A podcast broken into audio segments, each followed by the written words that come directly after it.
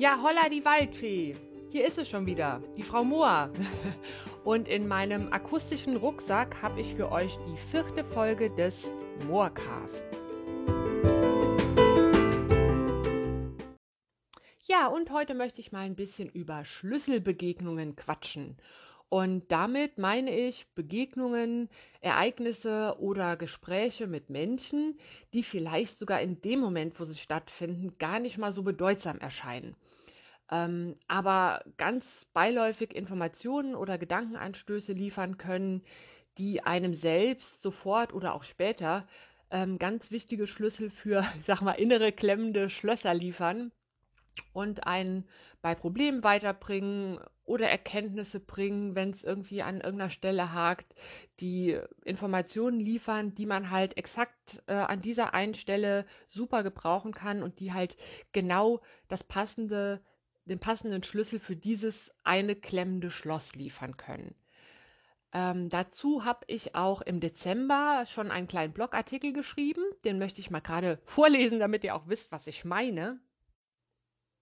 Und ähm, dieser Artikel trägt den Titel Kleiner Schlüssel, große Wirkung.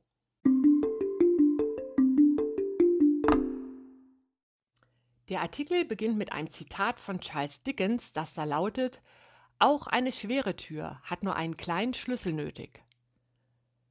Manchmal hat man im Leben Begegnungen, bei denen man direkt spürt, das ist bedeutsam. Nicht selten jedoch ziehen diese kleinen Schlüsselbegegnungen erstmal ungeachtet an einem vorbei und erst viel später erkennt man die Bedeutung. Eine meiner wichtigsten Schlüsselbegegnungen war ein kleines und scheinbar unbedeutendes Feierabendschwätzchen mit einer netten älteren Dame im Wald, die mir ziemlich ausschweifend von der Krankheitsgeschichte ihres Hundes und dieser einen Tierarztpraxis in der Nähe von Trier erzählt hat, die da wohl am Ende ein kleines Wunder vollbracht und dem Hund das Leben gerettet haben. Und auch wenn es ein nettes Gespräch war, hatte ich es am nächsten Tag schon fast vergessen. Erst Jahre später, in einem der verzweifeltsten Momente meines Lebens, fiel mir diese Begegnung wieder ein und dieser Tipp mit der Tierarztpraxis und hat am Ende dafür gesorgt, dass meine Hündin Heidi Herrlich heute schnarchend mit Matschpfoten in meinem Bett liegt, statt längst im Hundehimmel auf rosa Wölkchen zu schlummern. Ich kann mich weder an das Aussehen der Dame noch das ihres Hundes erinnern und vermutlich hat sie mich auch längst aus dem Erinnerungsalbum gestrichen. Und dennoch hat diese Begegnung im Wald mein Leben nachhaltig verändert. Nicht immer haben Schlüsselbegegnungen eine derartige Kraft. Manchmal sind es auch nur zarte Gedankenanstöße, die sofort oder auch später Antworten auch auf kleine Fragen liefern, Problemchen lösen und den Schlüssel im inneren Schloss umdrehen. Oft sind es auch bloß kleine Sätze, die sich einbrennen und immer wieder aufblinken, wenn das Hirn gerade mal wieder ratlos herumeiert. Auch in 2020 hatte ich einige Schlüsselbegegnungen und es haben nicht wenige Menschen meinen Weg gekreuzt, die bedeutsame Dinge gesagt oder getan haben. Und vermutlich werden sich so einige Schlüssel erst viel später in den dazugehörigen Schlössern umdrehen.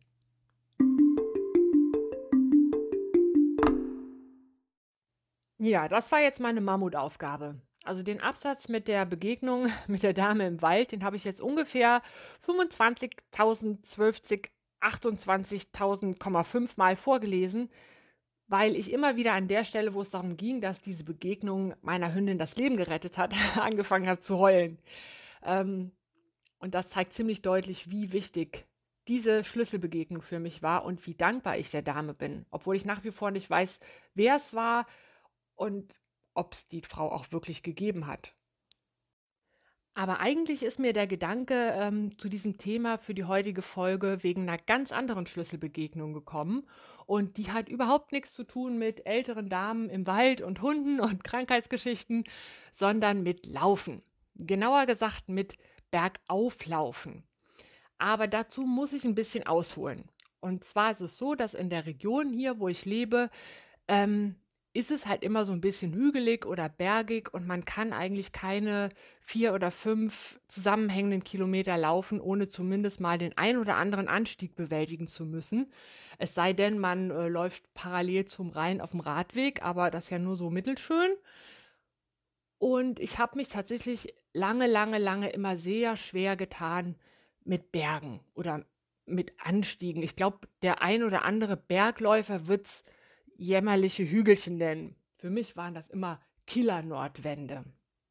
Ähm, ich bin die Berge, ich nenne es jetzt einfach mal Berge, ganz egal, was die anderen sagen, äh, bin diese Berge eigentlich auch immer in dem gleichen Tempo hochgelaufen, in dem ich auch normal laufe. Jetzt kann man da auch wieder bei Tempo ein bisschen lächeln, aber ähm, wir nennen es halt mal Tempo. Der Kind muss ja einen Namen haben. Also ich bin halt immer ähm, hochgekachelt und nach kürzester Zeit ähm, ist mir schon die Puste ausgegangen, meine Lungen haben geglüht, ich habe geröchelt und gejapst und musste gehen und ähm, war demzufolge stand ich auch immer mit, mit Hügelchen, Bergen, Anstiegen total auf dem Kriegsfuß und ähm, fand die eigentlich auch immer empörend und störend und ähm, hätte, hätte mir, glaube ich, eine Region gewünscht, die ein bisschen flacher ist. Und genau da kam irgendwann eine Schlüsselbegegnung ins Spiel. Zu der Zeit habe ich hier in einem örtlichen Fitnessstudio trainiert, so als Ausgleich zum Laufen. Weiß man ja, kennt man ja, braucht man ja Rücken, Hüfte, Knie und der ganze Zip und Zap. Und da war auch immer ein ähm, netter, ich sage jetzt mal älterer Herr. Wir nennen ihn einfach mal aus Gründen der Anonymität Till hat auch überhaupt nichts damit zu tun, dass er eine gewisse Ähnlichkeit mit dem Frontsänger von Rammstein hat. Ähm, und dieser Till war tatsächlich recht kräftig gebaut, lief auch sehr gerne, erzählte auch immer sehr gerne äh, davon und ähm, hat immer wieder betont, dass er am liebsten hügelige Strecken läuft und die komplett durchläuft. Da hat er auch schon mal tatsächlich für Halbmarathon drei Stunden gebraucht oder länger, hat dann immer wieder gesagt, ja, mit meinen 100 Kilo kann man halt nicht schneller.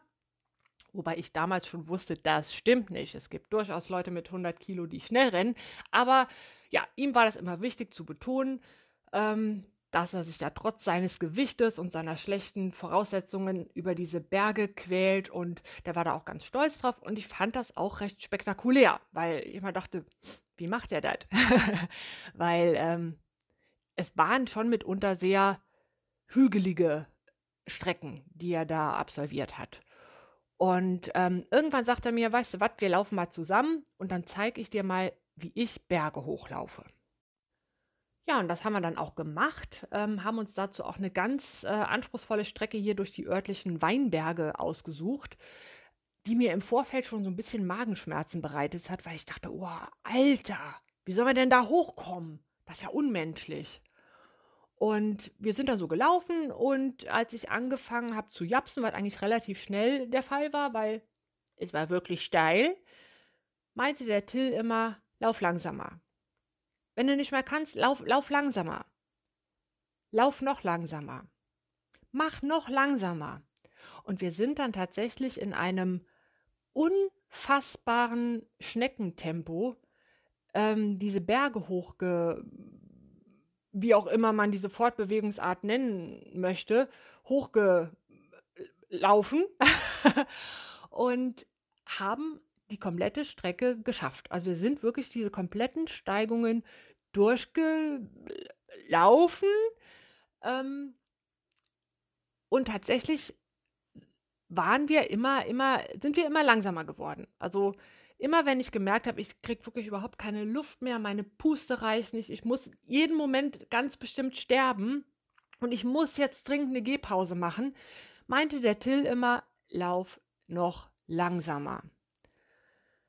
Ja, und das war dann tatsächlich das Geheimnis ähm, des Bergauflaufens. Und mit dieser Praxis äh, habe ich es dann tatsächlich auch geschafft, hier ähm, wirklich jede, jeden Berg hochzukommen.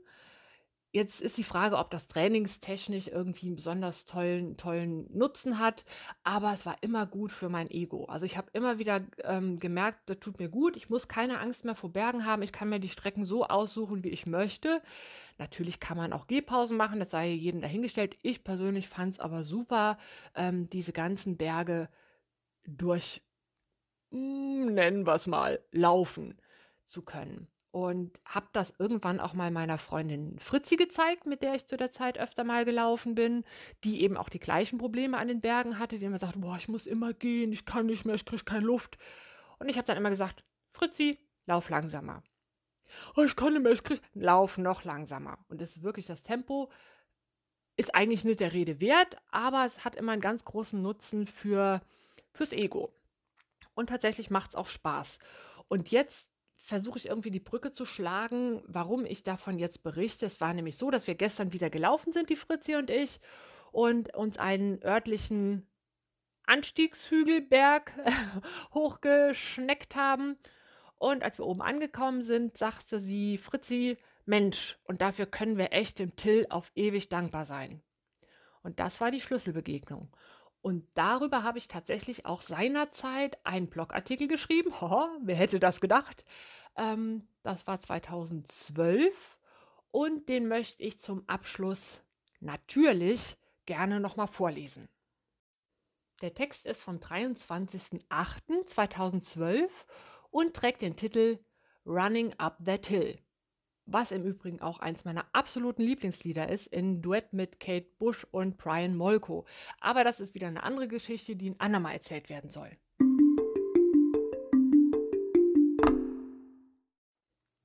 Running Up That Hill oder Kaum macht man's richtig, schon geht's. Zwischen, über oder unter den Zeilen meines Geschwurbels mag der mehr oder minder geneigte Leser häufig eine brennende Affinität für alles, was rau und trailig ist, herauszulesen. Ganz besonders mag ich es steil, wurzelig und holperig. Dabei auch ganz gerne matschig und rutschig. Und auch buckelig und wellig kann mich jederzeit entzücken. Der Haken an der alpinen Sache, die meisten Trailmassive vermag ich bloß gehenderweise zu erklimmen. Im Laufschritt schlingt sich schon nach kürzester Zeit eine fiese, röchelnde Würgeschlange um meine Lungenflügel und boykottiert jeden Versuch der Atmung. Unterstützung erhält eben jene Boa Oxygenstruktor auch gerne durch diverse hinterhältige Gedankenteufelchen, die sich beim Einsetzen eines gewissen bekannten Brennens in den Oberschenkeln und dem Ansteigen der Schädeltemperatur gemütlich auf meinen Schultern niederlassen und perfide Dinge sagen wie Guck mal, wie lang der Anstieg noch ist. Das schaffst du nie, so wie du jetzt schon keuchst.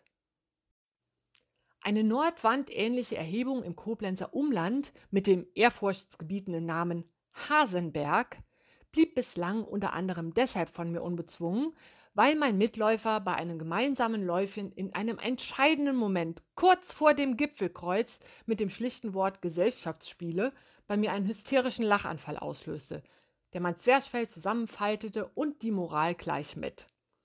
Seitdem bin ich wütend auf dieses Miststück, also den Berg, nicht den Herrn, und habe mich nie wieder an eine Besteigung desselben gewagt. Und so reihten sich im Laufe der Laufjahre aus verschiedensten Gründen zusätzlich zum Hasenberg diverse läuferische, unbezwungene Erhebungen in meine persönliche Waterloo-Liste ein und zeigen mir gelegentlich eine lange Nase, wenn ich allzu übermütig wurde und mich selber gar zu gut fand. Zwar merkte mein damaliger Laufpartner erst kürzlich beim gemeinsamen Lauf mit Hügel drin an, dass ich eventuell gegebenenfalls die Steigung ein wenig zu schnell angehen würde – und es doch einfach mal langsamer versuchen sollte. Aber unautorisiert eingesendete Ratschläge werden bei mir ja schon mal aus Prinzip und per se ignoriert. Wäre ja noch schöner. Also bei sowas bin ich stur. Auf der Suche nach neuen Laufstrecken in der Region, so im Sinne von Think Global, Run Local, landete ich kürzlich mit einer Muckibudenbekanntschaft in den örtlichen Weinbergen. Ja, wer gut aufgepasst hat, weiß, das ist der Till und das ist die Schlüsselbegegnung. Der Herr ist bekennender extrem Langsamläufer. Und so ertrabten wir die sonnendurchfluteten Hügel in einem Tempo, in dem man nicht nur die Schuhe neu besohlen, sondern mit etwas handwerklichem Geschick auch gleich ein paar neue Schuhe hätte schustern können. Aber siehe da, keine Würgeschlange am Brustkorb, keine Brennstäbe in den Oberschenkel, kein Luftröhrenengpass. Wir erreichen den Gipfel ohne Mühe und Not. Und in seinen Armen das Kind war, ach nee, anderer Film. Ich bin maximal begeistert und gestehe mir still und leise ein, dass mein Laufpartner vielleicht doch recht gehabt haben könnte mit seinem zaghaften Vorschlag der Temporeduzierung am Hang. Zumindest theoretisch. Praktisch gilt hier natürlich nach wie vor der L'état c'est moi Grundsatz. Zwei Tage später testete ich diese Strategie gleich mal an einem der Anstiege, bei denen ich kürzlich noch unter Absingen von Zeta und Mordio elendig gescheitert bin. Und trabe schneckengleich und würge schlangenfrei bis zur Spitze des Heißbergs. Heureka! Lecko Fatz! So bringe man mir die Moorflagge, auf dass ich sie in den Gipfel rammen möge, wo sie fortan triumphierend im alpinen Winde flattern werde. Bäm, Junge! Der Ehrlichkeit halber, die von mir zum Anstieg laufen genutzte Pace ist im Grunde nicht mal der Rede wert und maximal als putzig lahmes Pacey-Line zu bezeichnen. Aber die Sache hat auch Vorteile. Zukünftig kann ich das Hügeltraining gleichermaßen nutzen, um währenddessen Bücher zu lesen, mir die Haare zu färben, Fingernägel zu lackieren oder meine Schuhe neu zu besohlen.